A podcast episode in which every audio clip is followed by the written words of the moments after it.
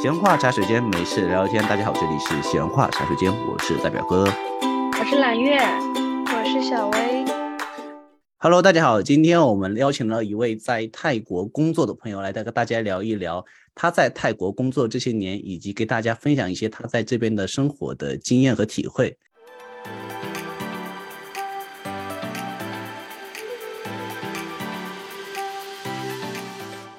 大家好，我是今天来的嘉宾，我是冠霖，嗯，大家可以叫我 Nora。Nora 是吗？其实是 Nora，但是被本地人同化成 Nora 了。Nora，Nora，Nora，还不是 Nora，是 Nora。哦，Nora。我的妈！泰国英语也是非常有特色的一种叫法，什么“来怼来”。我还是叫你冠霖吧，不然我怕我发音不准。本来我这个就发的不是很清楚。我我还可以给你学那个，就是来泰国几天、几个月、几年。哎，可以啊，来一段，让我们这位我们来自天津的段子手来给大家展示一下。现在就开始了吗？来吧。啊，OK。来泰国几天是什么样？就是大家好啊，来泰国了，非常开心。你看这天儿倍儿蓝。然后来泰国几个月，大家好，非常开心。今天又去了芭提雅的沙滩。然后来泰国一年之后，哦，今天早饭都是泰国米线，好讨厌呐，贼甜。不是，我觉得好形象。我跟你说，就他们那哦魔性。我觉得你现在说泰国两个字就已经很泰国了。来泰国就是泰国那个，就有一点点那个音在里面。我学的第一句话就是“萨瓦迪卡”，欢迎大家，欢迎 我们美丽的泰国。对对对，就是就是那个“萨瓦迪卡”，欢迎大家，就那个调一定要是同时那个少爷的。嘿，披萨，嗨，帅，就全都是这种喉咙里面出来的声音。嗯。就是那种，我就脑海中自动会接那种小波浪。今天非常想学这个口音，今天一天我们可以用这个口音来聊吗？可以。但是他其实泰文讲的蛮好的，嗯。哦，我想听一段泰文的自我介绍，可以吗？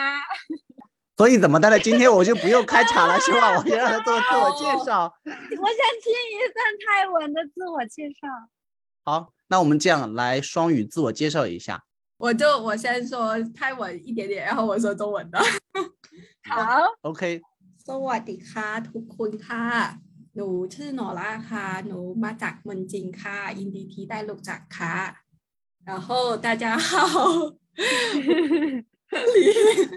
我来自呃天津，然后啊、我来泰国差不多有一年七个月了。嗯，然后是根据那个中资企业的外派到了泰国，嗯，然后进行一个日常运营管理，还有其实挺多的运营管理、翻译，还有这个经济相关的活动。嗯嗯，好，相信听众朋友们对我们的冠霖 Nola 有一个 大概的了解了。所以你的最开始的契机是因为外派到泰国嘛？所以你在国内是工作过的是吗？对，我在国内工作了一段时间，但是我觉得我不太适应那边的工作环境，就是因为当时也是刚好从新加坡回到国内，然后因为我本身是文科出身，然后我也很喜欢做学术，我就去了一个学术类的出版公司。嗯，在那边干了不久之后，我就觉得，嗯，好像不喜欢。对，还有一个就是工作的类型也不太适合我，我就。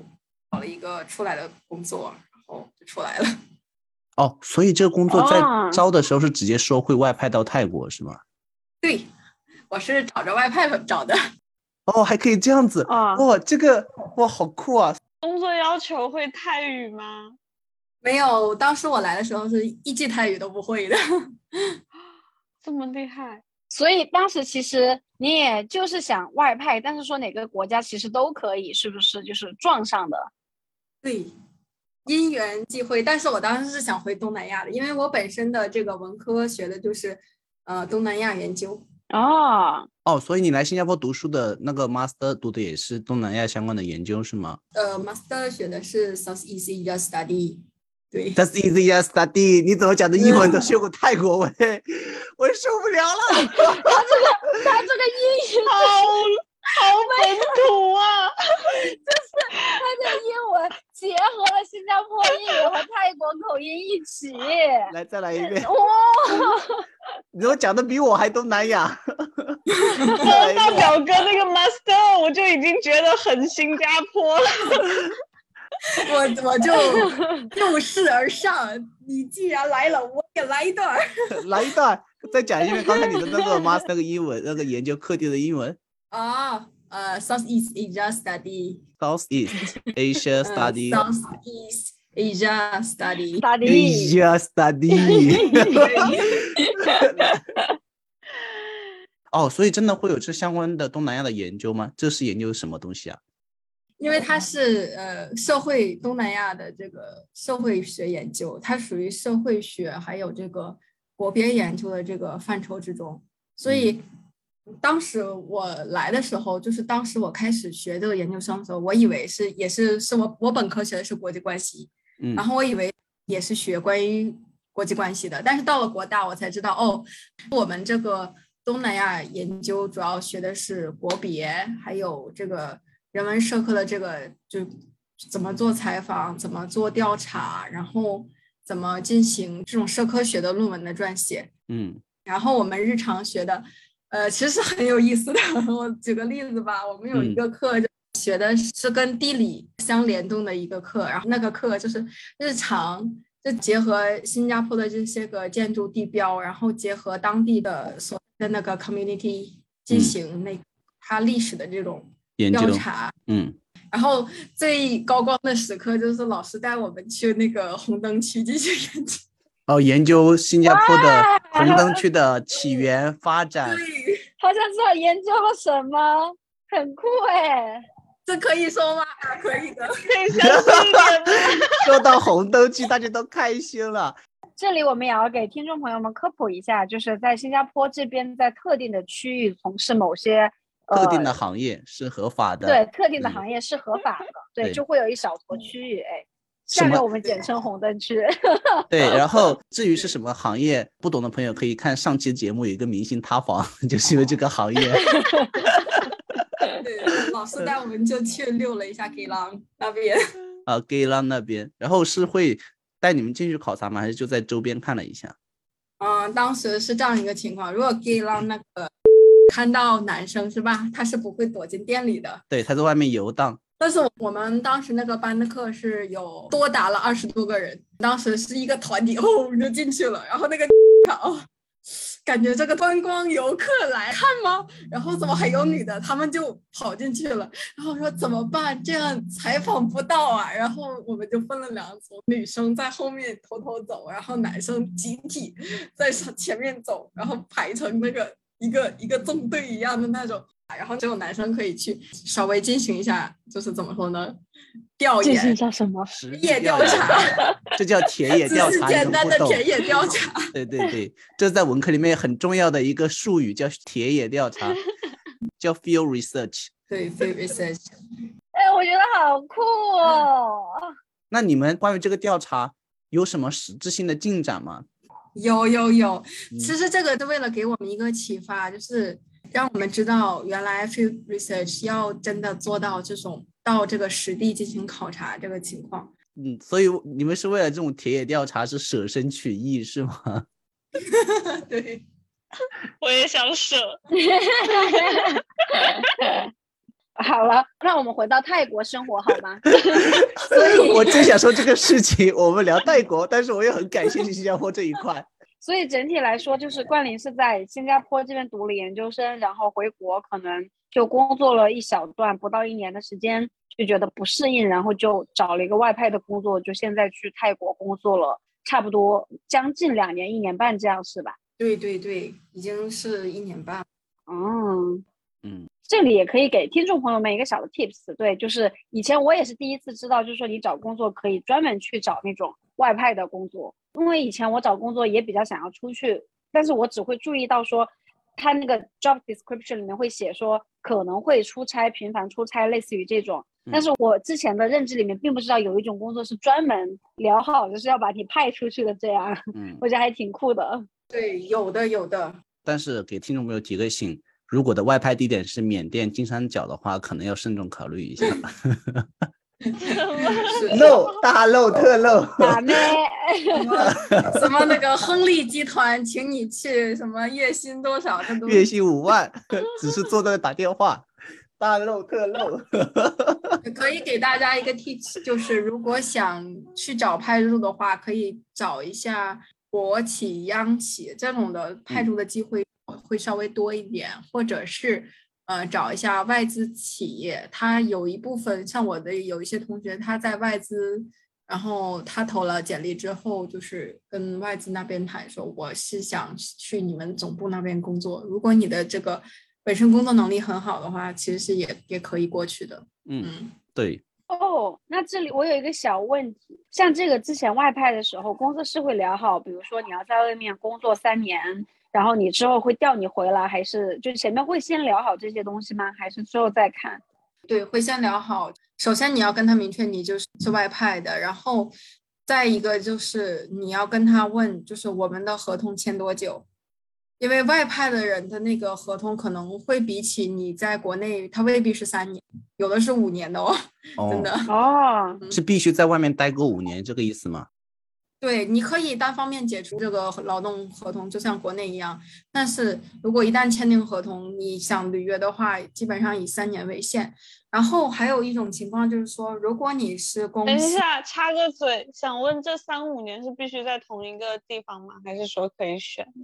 比如说我两年泰国，一年新加坡这样。咋的？你在旅游吗？对，大概率不太会。就是我我所在的岗位不是这种流窜类岗位，但是有的应该是也有。我好想听冠霖说话，他说不是流窜，流窜类。我听到了这个词，这 种地方流窜，做你的春秋大梦吧。对，就是这个意思啊。其实。嗯，我的工作就是固定的一个地点是这样，但是从国内来讲的话，它还是很好的，它有外派补贴，嗯，它的这个日补贴是按照美金来折算的，这还 OK。哎，那你这个是相当于是你在比如说你外派泰国合同说是五年，就是你必须待够五年，是这个意思吗？如果中间退出的话是要赔偿的吗？还是怎么的？嗯，中间退出的话是不用赔偿的。那就没有风险，我就到那边我就跑路啊，不行吗？对不起啊，疯狂点头，是存在的，有人对可以这么操作。你首先要根据你和公司签订的合同来看，嗯，有的人是有的，但是几率不大，因为你在工作上像我这种就是这种行业是吧？他会签第二份合同，嗯，叫做竞业协议，你们应该听过。就是说，呃，如果我从这里辞职了，然后他就可以启动他的竞业协议。如果启动了，在竞业协议所包含的范围内的公司，你是不可以去的。而他竞业协议包含的公司，基本上就是包括整个行业所有涉及到的客户、甲方和乙方公司，就是在行业内封杀。其实你要硬要去跳的话，你就要跟下一家谈好。就如果你的下一家也是行业内的话，你就跟他说有这个协议，然后我如果要来你这里，我会面临一个多少几十万块钱的一个这样违约金，这笔钱是需要由你们，就是我的下家公司帮我支付的。现在业内一般就就会叫这个叫做签字费这种的，就我要跟你签合同，你要帮我付这笔钱，然后我来你这里工作，这样是这样的，是吧？怎么了？你有经验，小薇？倒是没有了，只是知道。我我觉得以我现在的咖位来说，我连竞业签协议都没有签，是他们科长才要签的，因为他们已经开始领股份了嘛。所以，我们回到刚才聊的那个话题上，其实听你这么讲，其实，在泰国其实是你不用很特别会泰语，其实你慢慢的过去，一来是会慢慢熟悉，二来是其实那边的华人的氛围是不是还挺好的？嗯，这是两个问题啊。我先说第一个，嗯，就是关于泰语的问题。嗯，不用特别会，但是要有那个怎么说呢？想学的那份心吧。因为如果你想刻意知道某一个怎么问、怎么发音的话，你还是需要，嗯，怎么说？平时在交谈之中注意一点，或者是多问一问你周围的人。一般是，如果你对这个知识越渴望，你越容易记住它，越容易印象深刻，是吧？嗯，所以这个很适用于语言学习者。哎，我想问一下，所以你在那边的工作环境是英文吗？还是就是你平时打交道的主要的人群是泰国人，还是中国人，还是 C 英语的国家的人呢？嗯，这这三个占比不一样，中国是最多的，因为我的领导还有这个主要几个领导都是中国派来的领导，所以都是中文。嗯，然后其他的时间是跟泰国人的，嗯，有分两种泰国人，一种是会一点中文的和不太会中文的。然后这这种就是还有这个泰语成分在里面了，然后还有一部分是英文的，因为要和英文的客户进行这个谈判啊、骂战之类的。嗯，哎，所以感觉其实他是甲方过去来的，他跟泰国本地人讲话，其实是泰国人讲中文为多，然后不行的就英语沟通，并不是这边人过去说我要会讲泰文这样的工作方式，然后。回到刚刚大表哥问的第二个问题，就是你现在在那边，除了你们公司，整个在泰国华人的氛围会重吗？你在哪个城市呀？在它的工业重镇，就是罗永。罗永浩的罗永，对不起。罗永，你好有文化，我脑海中出来的是罗永，就是 裸着游泳那个罗。是罗永，罗永叫 Brian。中文怎么写？哪两个字啊？嗯，大罗金仙的罗，嗯，永永。哦，嗯，工业重镇罗永府，对。然后中国人氛围很重，甚至可以说是中国北方人的那个氛围很重。你们天津人的天堂是吗？哦，如果是天津人的天堂，那就是单口相声氛围了。所以那边的华人还蛮多的，是吗？嗯，罗永的华人很多，基本上都是在这边就是开中国公司、开分公司的过来投资的。哦，所以那边的华人是说就是一直在泰国，然后二代、三代的这种华人，还是说就是过去工作过去的一批这样啊？像新加坡一样，它是分两批的，一种是老移民，一种是新移民。嗯嗯，老移民会多吗？老移民大概是在呃辛亥革命的时候过去的。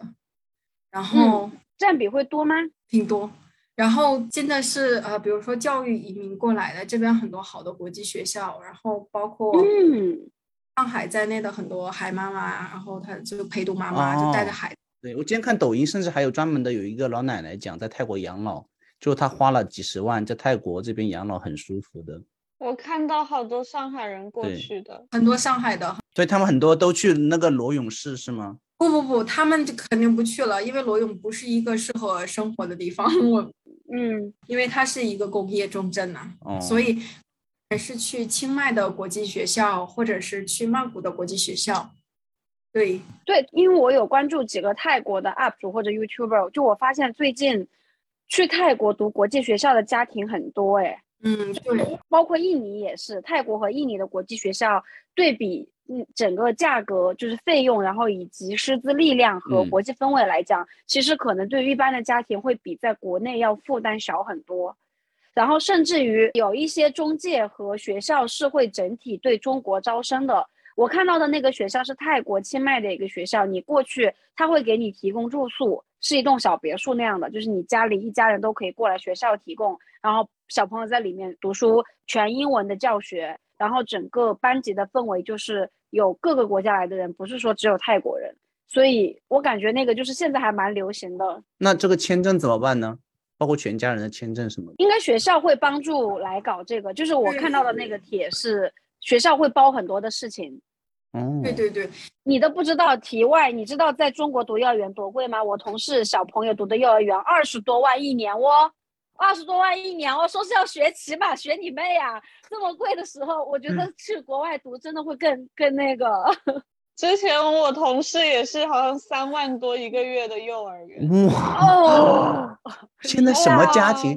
现在但是真的教的，我的天呐，就是从小就是各种什么礼仪课啊，什么马术就已经安排上了。对啊，我说学骑马干什么？到底要？是属于那什么样样精通，就很卷啊！就你那么小就已经要全部都接触一遍。天呐，这也太吓人了吧然！后就是我就觉得啊，他们真的投入好多呀。然后那个小孩放学之后还要学那些兴趣班，天呐！那整体就是像你在那边就工作之外，其他的生活时间，泰国朋友会多吗？啊，我泰国朋友还挺多的，在这边，因为我比较喜欢交那个本地人的朋友，也喜欢跟他们一起就是出去玩，或者是稍微交流一下。虽然语言不是那么通，但是还可以互相怎么说呢？互相理解的那种。听起来很棒儿。对，听起来大家很 nice 哎。对他们泰国人就是很 nice，就是你会发现就是没有咱们那么复杂，就是他们会相对来说他们不会绕那么多的弯，真诚，对，没有那么多套路倒是。所以就是你们的娱乐活动会不一样吗？就是有什么泰国式的独特的娱乐活动吗？马萨吉，group 马萨吉，大家一起做马萨吉。这个好好哎、嗯，上上次那个大表哥来，就给他们安排了马杀鸡，是正规的马杀鸡。嗯，它跟国内的有什么不同吗？刚刚描述出来的就跟朋友一起去干嘛干嘛，我脑海中呈现的画面是，就是一堆那个马杀鸡的床，然后是按围成一个圆的那种排列，然后每个人的头朝那个圆形，然后一边马杀鸡一边就可以干嘛的那种。分开的啦，也是分开的，因为你有的特定的马杀鸡是需要脱衣服的嘛，精油的那种，所以还是会有私密性很高的，啊对对对。对，很私密的那种。而且他们马萨吉正规的那种，还要刚开始给你洗脚、洗手，就洗干净才让人入房间的，所以还是蛮蛮注重隐私和卫生的。对唯一的不同就是便宜，非常的嗯便宜。又正宗，这边就要引到我们要讲的第三个话题了，就是怪里是不是在泰国感觉的整个物价跟国内确实差很多？刚才我们讲到了教育啊，甚至有些国际教育宁愿去泰国也比国内便宜，包括别的其他方面呢。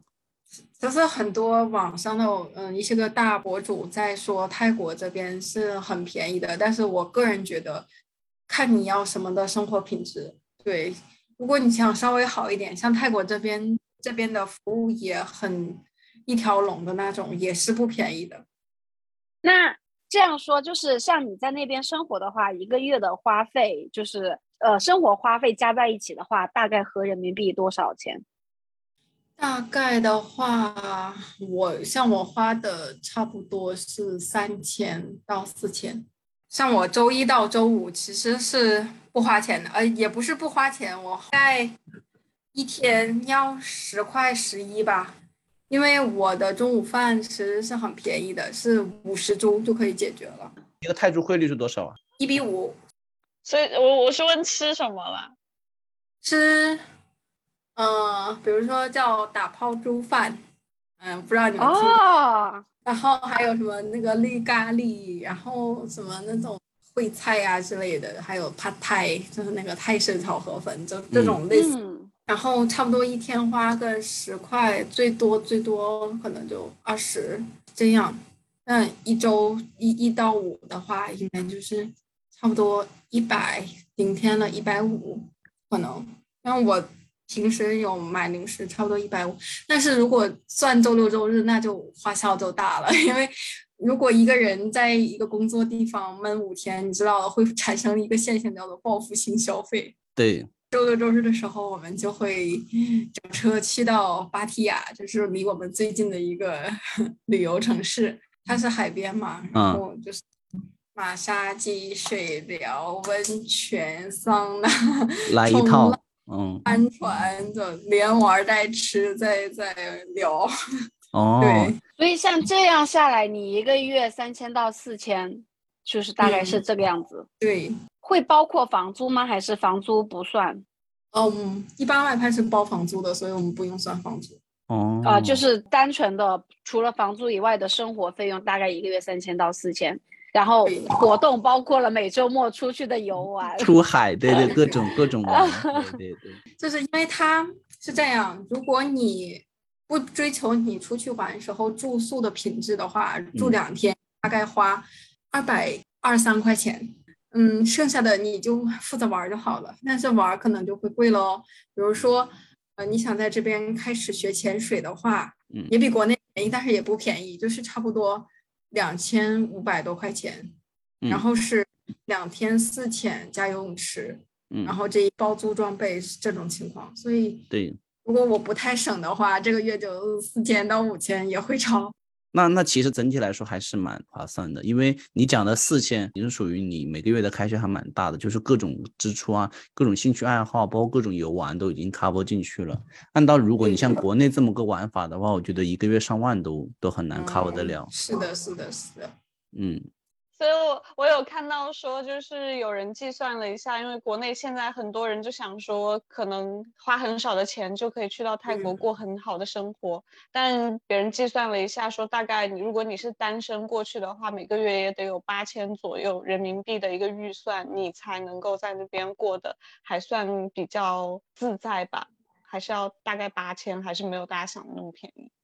是的，是的，你说的非常正确。因为没有一个人说想过来，我还像国内一样，就是这种紧巴巴，他也需要享受啊，他也需要就是是的，呃，对，是需要的，而且这边的车也很贵。如果他过来，他没有车，基本上是不可以的，因为这边是没有什么就是那种特别好的公共交通，除了在曼谷，其他的地方你都需要有自己的车。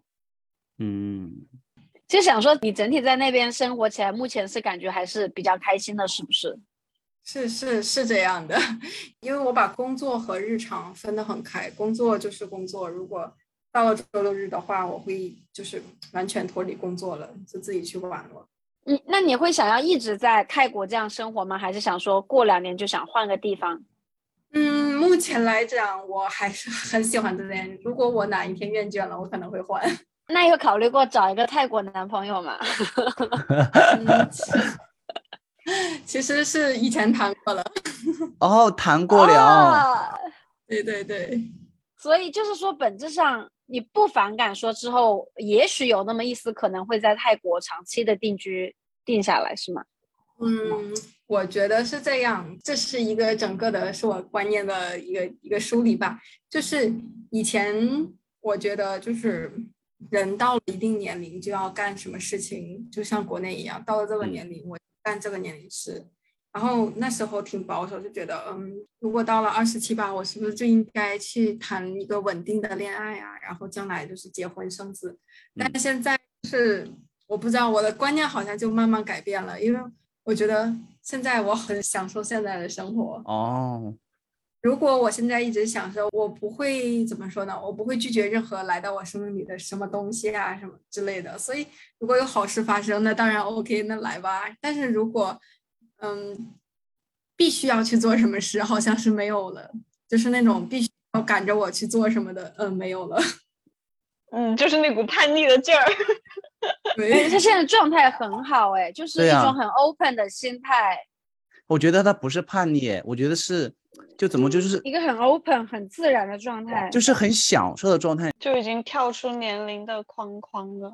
因为我现在就是怎么说呢，可能是接触了一些个这个我喜欢的兴趣，比如说我最近开发了一个就是帆船冲浪，我就想像那个浪人一样在海面上一直都是冲到那个天际线那种，我觉得哇塞，很酷哎，对啊，对。太爽了，但是我学的还很菜，我，嗯，开到呃怎么说呢？我驾那个帆船驾到一半的时候，我就再回头看，我想，嗯，为什么我的教练还没有叫我回去？那我继续吧。我是害怕他找不到我，我不是害怕。教练说那没事儿的话，我自己先回去了，See you tomorrow。可以，可以，可以，让我一个人继续吗？你自己回吧。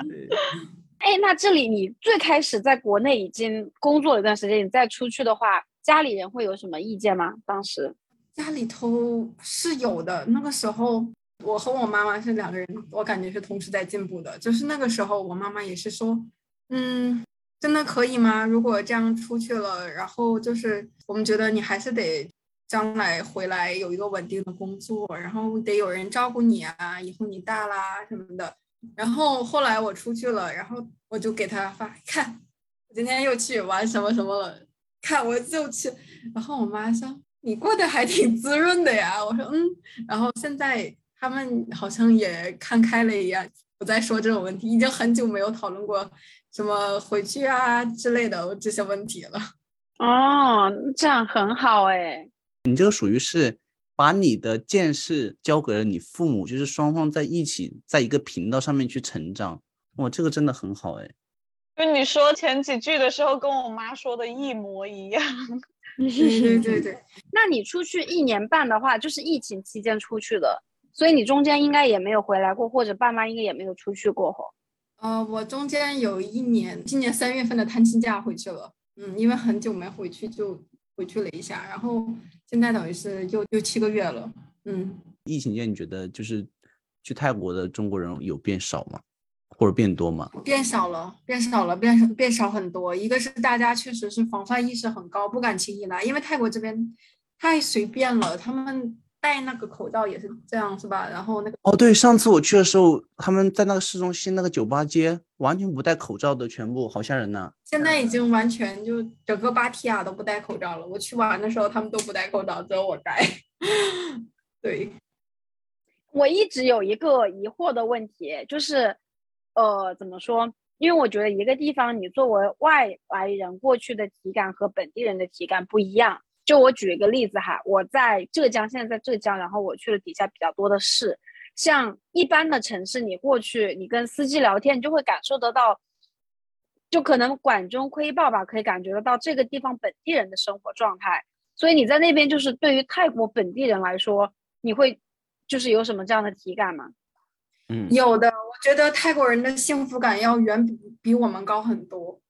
就是他们人之间的这个连接比我们可能更紧密一些，还有就是他们特别会玩，特别会享受。我举个例子啊，从关于从玩上面开始说，他们会就是骑车、骑摩托车一个小时，骑到海边，然后在海边自己带毯子，然后折叠的那个那个席子，就在海边听着海风睡一觉，睡一个晚上，然后早上起来。在这边吃个早点，然后就是很开心的一天，然后啊，我都要哭了，我觉得好棒哦。对，我会觉得好棒，我听着就觉得很美好。对，然后还有就是那种，如果是和朋友一起出来玩，从来没有放不开这么一说的。我跟你说，比如说上次我们去喝酒的时候，在一个那个啤酒的那个小酒吧街，然后一个。泰国人他就是好像失恋了吧，所以他很开了很多的那个啤酒，然后喝完一罐就空瓶子放在桌子上面了。然后我们几个人就在这里喝酒的时候说啊，那个男生一个人看起来好伤心，发生了什么？发生了什么？然后这时候有个男生呢，他肯定是失恋了，走，我们进去，然后这一瓶酒走到他旁边都不认识，然后就又喝成一桌。在国内，我其实有很多的假期。那假期里面，你说骑个摩托或者是怎么着去个海边，其实好像从物理条件上来说是可以实现的事情。但是为什么你不会这样做呢？而且你会觉得是个很奢侈的事情呢？就是有点不懂是什么东西限制了自己。因为我是天津来的嘛，我有一种感觉，就是在天津的时候，大家的娱乐方式就是逛商场。买东西，逛商场买东西也，什么好像都是围绕着这个商业街或者商场开展的，去商场里吃顿饭。但是在这边就是很多户外娱乐项目，就是你可以去体验。然后还有就是比如说，如果你潜水，你还可以认识到很多好的潜伴，这些个东西，嗯，就觉得为什么我一定要通过花钱才能买到快乐？就是。一些体育活动，其实你是可以花很少的钱，不包括潜水，潜水还是挺贵的。很少的钱，你就可以就是既可以和别人交流，然后又可以体验到快乐。如果你不想跟别人交流，你也可以自己体验到快乐，就这样。嗯，哇，你这话讲的真好。那这样，我突然想问说，你会担心之后回国的生活吗？就是如果你要回来的话，你会觉得会不适应吗？嗯。我觉得是这样。首先，我确实我承认我有一点逃避回国的生活，如果我回国工作的话，我可能很大情况我就真的不适应了，所以我能不回就尽量不回吧。但是如果要回了，我可能很大情况下就是，嗯，再回到就回到天津了，还回到熟悉的地方。对，回到熟悉的地方了，因为我很大的感觉就是，不是说安全感啊什么的，因为我是一个很喜欢新奇的地方，是我觉得那地方是舒适度，所以我我一个舒适度。比较高的地方，然后如果我有一天我想出去玩了，我可以再去新的地方。嗯，哎，那就是你有想过说最后可能待久了习惯了留下来吗？或者是说留下来的那个方式有哪一些会比较的有难度吗？还是会比较容易实现？嗯，待久了留下来，我觉得如果是想留下来，是吧？对我来说都这些个不是难题，就是嗯。因为我已经经过这样的事情了，我现在就是明白了。其实如果你想留下来，有很多方法，你你都可以留下来，不用考虑什么签证的问题。你只要 manage to do 了，你只要真的想留下来了，真的总会找到方法留下来的。嗯，哎，泰国签证好拿吗？泰国签证就是客观来讲，客观来讲真的不难啊，我觉得。啊，旅游是落地签，别的签证我不太懂。嗯，有很多其他的签证。哎，我有看到说很好搞，就是你要是实在其他的申请不下来，你就先不管，先落地签，然后慢慢转，可以吗？这样？嗯，我觉得落地签还是风险大一点的，还是旅游签转吧。嗯哦，但但我觉得就是如果是我的话，我可能不会太风险，因为我可以先通过一个工签，然后慢慢的再看，再转，再转什么。我要给你推荐一个 UP 主。叫做小熊在泰国，我不知道你看过他没？他好像也是 YouTuber，然后他的经历略有一些些相似。他是之前在北京做 marketing，然后有一个呃乙方的合作让他去了泰国，然后他在泰国就留下来了，然后会更新。他现在是在泰国农村里面买了一块地，然后他自己想创业，想做一个什么 farm to restaurant 还是什么，就是就是一边种一边就到了原生态，然后。对，然后他自己做了一个竹子的屋子，就可能有点像那种 co-working space 那种感觉的，所以我觉得他整个人的状态很好，非常 charming。就是首先第一是我推荐这个 YouTuber，然后他当时有在讲说他怎么拿到签证的，他也是才过去两年多，你看看两年多在那边已经拿了地，所以我感觉在泰国生活的人真的是很容易融入当地。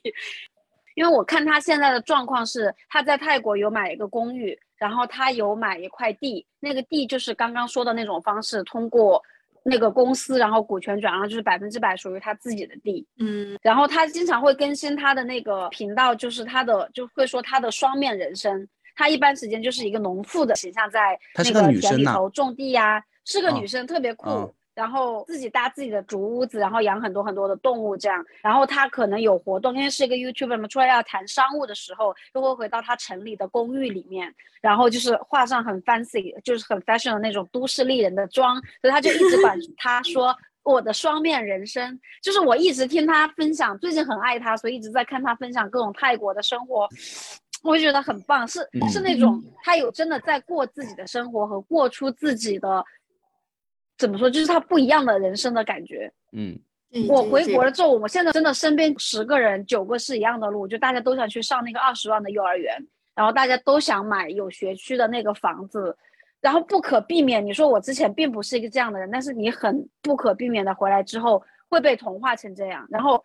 不是说你一定行为上会这样做，但是你会焦虑，你会你会有一个拉扯，就是你一直是这样，你就加入他们就好了。你你没有这样，你你然后你你自己就会有消耗。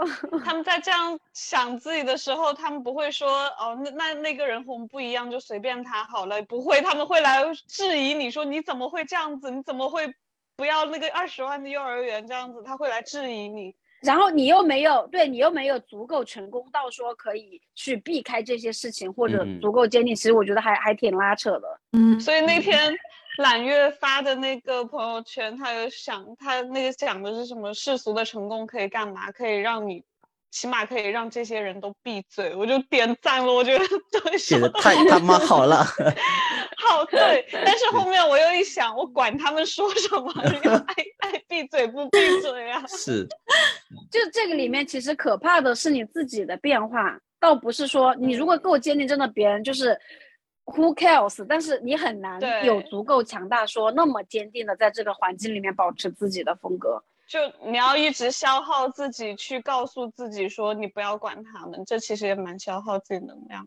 嗯，而且就是有一些方面可能还涉及到，就是像我举个例子啊，我日常工作中就遇到过，就是有点像 PUA 的那种，就是说你只不过没有到我这个岁数而已。就过来人对你的劝说，你到我这个岁数，你就会考虑那个给孩子上更好的幼儿园，为他们将来做嗯。计划，所以你就会拉扯，你就说哦，是，难道我要就是达到他的那个高度，挣到那份钱，然后嗯才能给人提供一个好的生活，给自己提供一个安全的保证。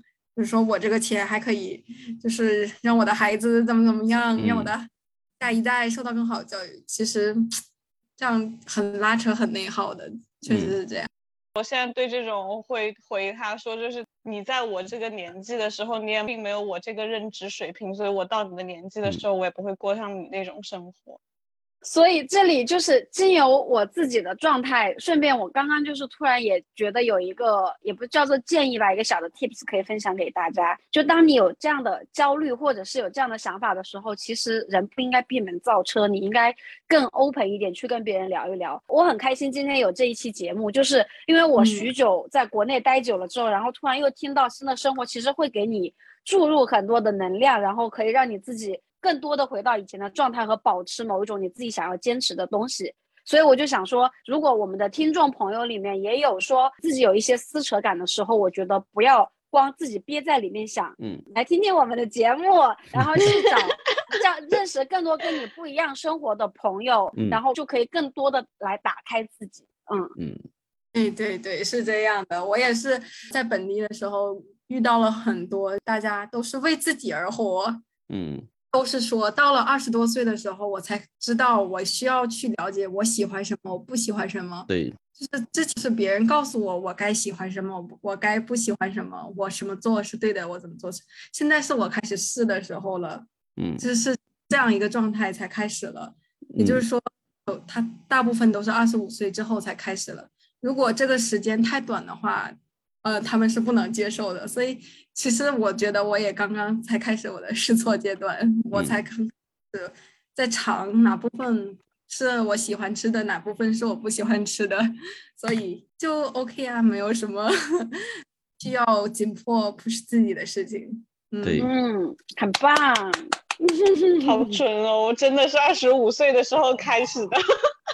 对，开始有意识，所以其实你当你开始有这个意识，想要思考怎么过你这个人生的时候，你就 follow your heart，就自己想怎么过就怎么过。我觉得不需要过多在乎别人的一些想法。是的，所以就是这里，我们不评判说我们不应该要求周围的人怎么样，但是就是希望大家你只考虑你自己，大家都不是绝对的强者，你不可能说你不受周围的影响的。